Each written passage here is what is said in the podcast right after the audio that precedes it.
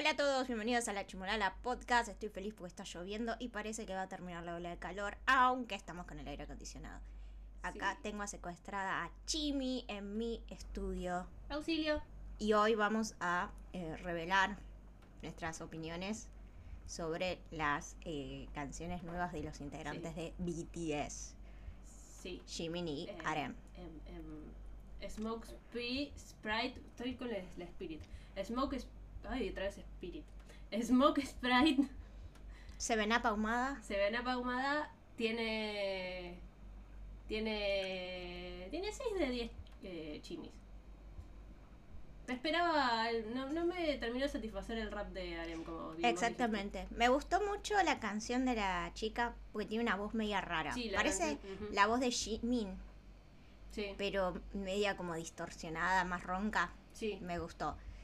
Porque tiene voz rara. Tiene voz de, de espíritu del bosque. Quiero hacer totalmente, pero también la, la, la ayornan mucho.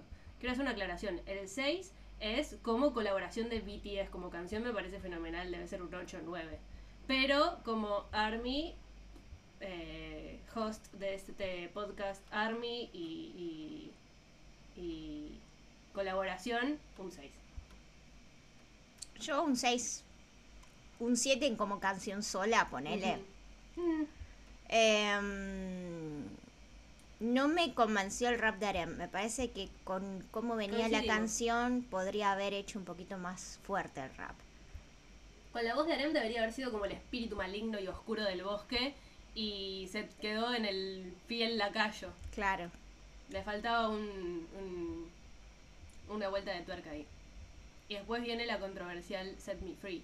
Que para básicamente resumir, yo estoy bien y Hamlet está equivocada. Yo lo único que digo es que como canción de una canción que yo escucharía yendo en el colectivo o una canción que yo pondría para bailar o una canción que volvería a escuchar porque quiero volver a escuchar, no es. Como les dije, Hamlet está equivocada. Em, como obra audiovisual, 10 de 10. Tremenda coreografía, lo- el mensaje de la canción es genial, pero es lo mismo que me pasa con Taylor Swift, las últimas canciones de Taylor Swift. Tienen re buena letra, los videos están re buenos, y la canción no se me queda en el cerebro ni con... ¿Cómo no se te va a quedar en el cerebro? eh? eh, me esperaba otra cosa. Me esperaba otra cosa. Bueno, O sea, el mensaje me gusta, era Sí. lo que me esperaba, sí. pero no con este tipo de melodía. Yo no sé qué hacer porque tengo como una producción para otro medio sobre la canción y no sé qué tanto puedo compartir de eso acá. No lo compartas. Es que es muy buen análisis. eh, me doy envidia a mí misma. Y hacer análisis sin leer la No, no por leerlo, por decir exactamente lo mismo. mujer. O sea, mis análisis completos siempre los he hecho acá y en otros lados simplemente he hecho como un, un resumen del resumen. Pero la verdad que me lucí en el último y no creo poder, eh, no, puedo, po- cre- no creo poder decir otra cosa. La verdad es muy completo porque abarca la totalidad de la obra como conjunto en todos los aspectos y más allá. Está, le hice una relación con otras canciones. Interesante. Sí, me, me, me estallé la cabeza haciéndolo. Pero no sé, no sé cómo llevar el tema en ¿Con qué otras canciones lo comparaste? Em, lo primero que pensé fue que me hizo acordar a dos intros. Las de Black Swan, Sí. tanto la de los eh, MMA del 2020 como la que hacen en las presentaciones en vivo. Y la coreografía también. Mm, Es medio También, también. Bueno, es que la totalidad me hizo acordar a esta y a las intros en vivo de On. Sí. Muchísimo. Y de hecho, básicamente lo que eh, el pináculo del análisis que hice es la comparación de en que no sé si vieron el video de Alvin Ch- de YouTube donde explica Map of the Soul 7 como eh, la obra de Map of the Soul de eh, Carl Jung, ¿no? Carl Jung. Suena cualquier otra cosa menos el nombre. Carly. Carl Carly B. Jung. Carly B. Carl, Carly J. Este, que es muy bueno, es muy completo. Si no lo vieron, lo recomiendo. Todo Army debería verlo porque estaba muy bien explicado.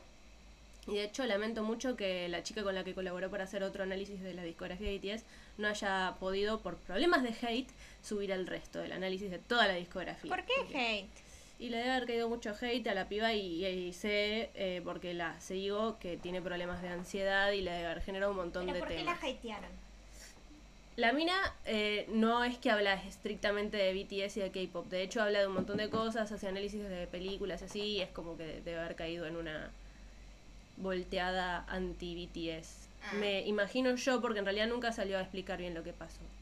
Eh, eran cuatro videos, el primero está subido por completo, el segundo creo que también, y faltaban el tercero y el cuarto, que era a, re- eh, a partir de, creo que de Wings en adelante. Eh, eran muy buenos, la verdad, realmente lamento mucho porque aparte lo explicaban muy bien, súper claro, didáctico, no, eh, dinámico. Pero bueno, la cuestión es que Alvinch en este video dice, obviamente analiza todo, pero puntualmente habla de Black Swan y On y dice que son la parte de, de la historia en la que uno se... eh, se no, empieza un viaje al inconsciente y descubre, entre otras cosas, partes de uno que no conoce, entre las cuales está lo que Jung, Jung propone o, o nombra como el arquetipo sombra, que es todo lo que socialmente es inaceptable, pero sin embargo tenemos dentro nuestro, porque hay partes de nosotros que son las que no nos gustan, que son, no son bienvenidas al mundo, y las reprimimos y todo. Pero es parte de lo que somos, es parte de lo que hay que abrazar y consentir, y bueno, transformar eso después en algo positivo, que es lo que pasa en el Demian, ¿no? Em, Demian, eh, no, perdón. Emil Sinclair lo que hace es toma su adicción al alcohol y lo transforma en arte, por ejemplo. Eh, y la otra canción lo que es es el surgimiento, el de nuevo salir de ese viaje al inconsciente, o al inconsciente no, al mundo interno, ¿no? Muy profundo dentro de uno. Jung dijo que estaba sentado arriba de una roca y no sabía si él era la roca o la persona. Bueno, ese nivel de voladez yo no lo alcanzaría si no es con estupefacientes. Pero Yo creo que Jung no le estaba muy los alejado. sí. estupefacientes, ¿no? Es que también está este tema del axolotl de, que, que de, de Cortázar, ¿viste? Sí. Que se transforma en cosa rara. Pero la cuestión es que después de eso hay un, un resurgir con todo este conocimiento, bueno, en el que avanzamos en el viaje que propone Jung de individuación, de reconocernos como, como únicos y que es lo que nos diferencia del resto. Obviamente que nos diferenciamos por lo bueno y también por lo malo, por eso hay que abrazar todo. Y lo que a mí me pareció de Set Me Free es que es como la continuación personal de Jimin. El viaje a su interior a descubrir todo lo que hizo, todos los sacrificios que hubo, de los cuales para nada se arrepiente, no, no interpreto eso, pero sí decir, bueno, yo soy también estas decisiones que tomé, soy todas las cosas por las que sabemos que Jimin pasó y no vamos a comentar, este, y cómo lo afectaron la crítica, no solo la crítica en sí, sino los comentarios que venían de los propios fans, porque los fans también critican, de los haters, de los medios, del gobierno, de la industria en general, empresas, otros idols, ¿no? De todo. Y llegar el momento en decir, ya estoy más allá de eso, ya soy mucho como para darle importancia a estas cosas, ya no me importa. Y una cosa que yo marco es que en el momento en el que él habla, entre comillas, sin filtros y manda a todos al carajo en la letra, es donde tiene más filtros de voz. Y sin filtro le está contestando a Filter también. ¿no? También le está contestando a Filter. Es muy bueno que lo hayas dicho. Este, yo es tenía como un- la anti-filter. Es el anti-filter, es eh, el lado no idol del idol. Todos estábamos esperando un Filter 2 Filter y salió 2.0. con anti-filter. Sí, anti ti ti ti filter filter. Este, totalmente. Em, entre otras cosas, bueno, eh, todo lo que eh, habla en la letra, el poema del que tiene escrito en el cuerpo, lo hace como alusión a, a- hace alusión, no, de hecho, hace alusión a las ondas en el agua, que son la, la imagen que él tiene en, en Face, ¿no? Esos círculos que se ven atrás son como ondas de agua. Y hace, entiendo yo, interpretación mía. Quiero que sepan que todo es interpretación mía, de- no está eh, confirmado en ningún lado, es lo que yo interpreté de la canción. Eh, esta cosa de preguntarse si lo que él hizo con BTS es algo, o sea, tiene un impacto real o es algo que el día de mañana nos vamos a olvidar de él. o si realmente el poema dice algo así. La verdad no me acuerdo exactamente cómo dice, pero habla de estos eh, círculos que van creciendo. Ripple, en inglés son ripples. Bueno. Ripple effect. Habría que ver si no hay alguna... Igual es en alemán. Eh, alguna conexión. Pero la cuestión es que dice... Se ve su vida como círculos en el agua y no sabe si va a llegar a ver el último. ¿No? Y en un momento se cuestiona... dice, soy un alcohol, un, un halcón, una tormenta o una canción. Entonces eso me hizo pensar a mí que es como una analogía al éxito, ¿no? Eh, esto, esta semilla, este boom que yo hice, o todo mi trabajo, mi sacrificio, va a servir de algo, no es servir en, términos de, de utilidad, sino va, es realmente merecedor de toda la atención que tiene, o de vuelta, mañana se van a olvidar de mí. Voy a llegar a ver eh, el último, el- la última onda en el agua que hice. Y además las ondas en el aula, en el aula, en el, Está sugestionada. en el agua siempre se borran. Totalmente. Pero creo que pasa más por la inquietud de él de verlo. Este, este, No son como los jardines Zen que Mm. siempre que quedan fijas las ondas del agua. Porque viste los jardines Zen, la arena blanca representa el agua. Las piedras representan la tierra. Entonces vos haces los círculos ujú, y quedan. que son como el efecto ese de, del, del agua rebotando, de las ondas en el agua, pero quedan, porque es arena. Muy bueno. Interesante.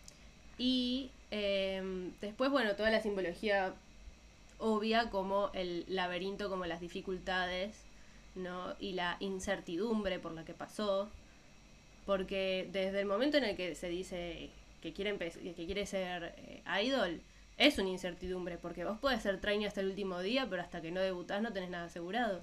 Y una vez que debutás, tampoco tenés nada asegurado. Lo sacaron 20.000 veces de la banda. Además, el hecho de venir de una empresa chica, más incertidumbre todavía, el servicio militar.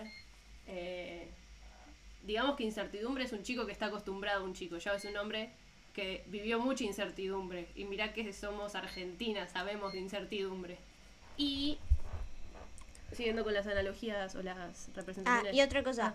la de las ondas en el agua me hace acordar mucho a la coreografía y a la melodía de Black Swan.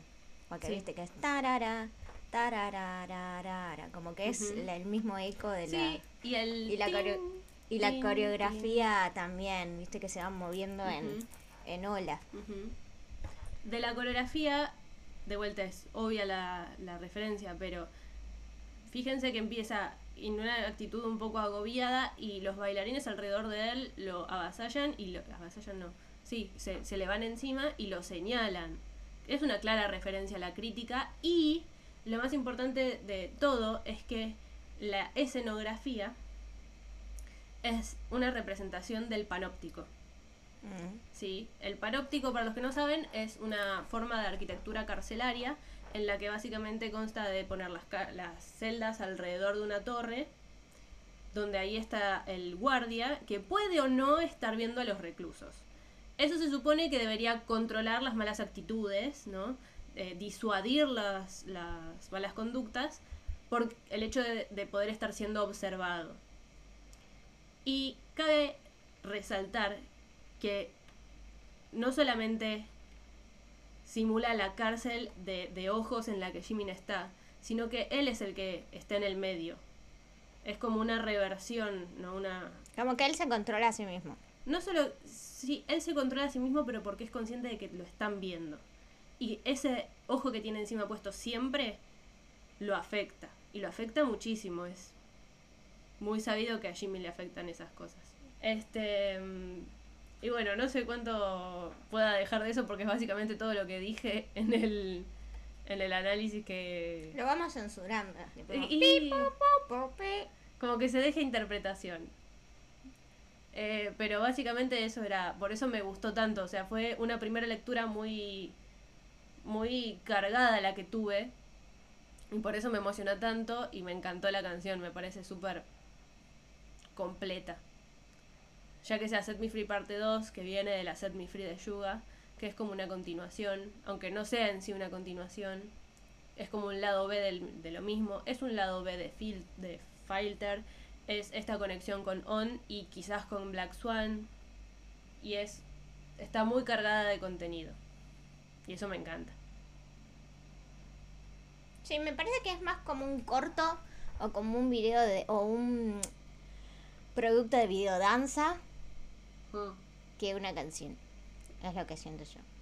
No sé, a mí me Creo encantó. que no va a ser la flagship de, lo- de, esto. esa la próxima va a ser. Falta la que no me acuerdo cómo se llama, Crazy, Like Crazy, Go Crazy, Let's Get Crazy, no sé.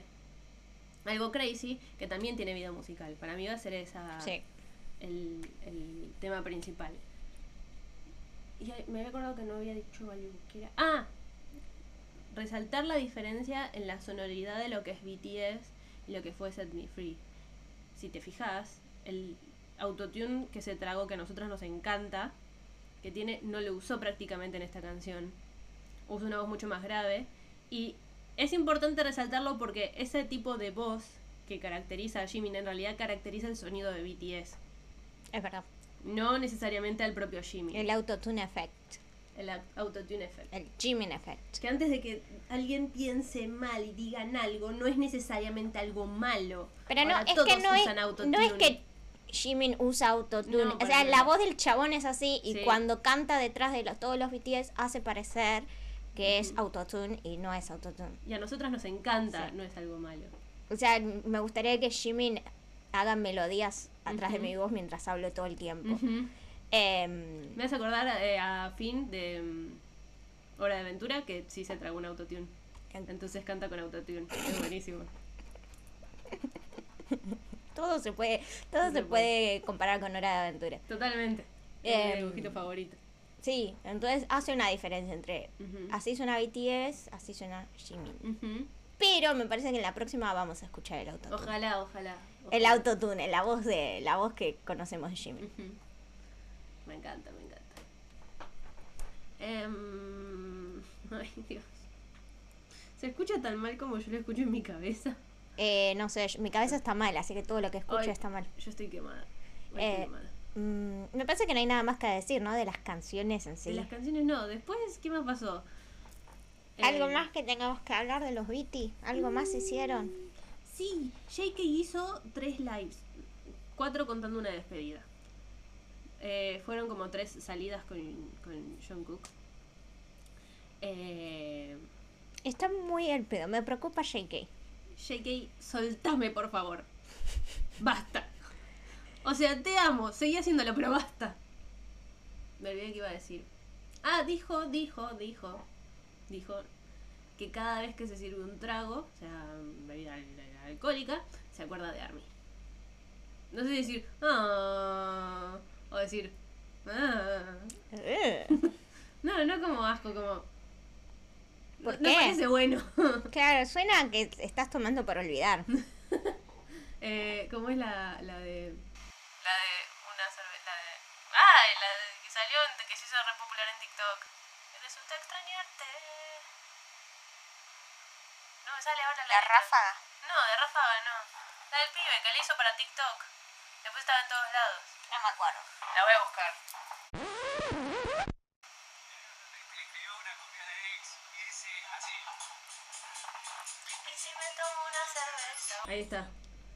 Me, hacía acordar esa canción. Que haga un cover.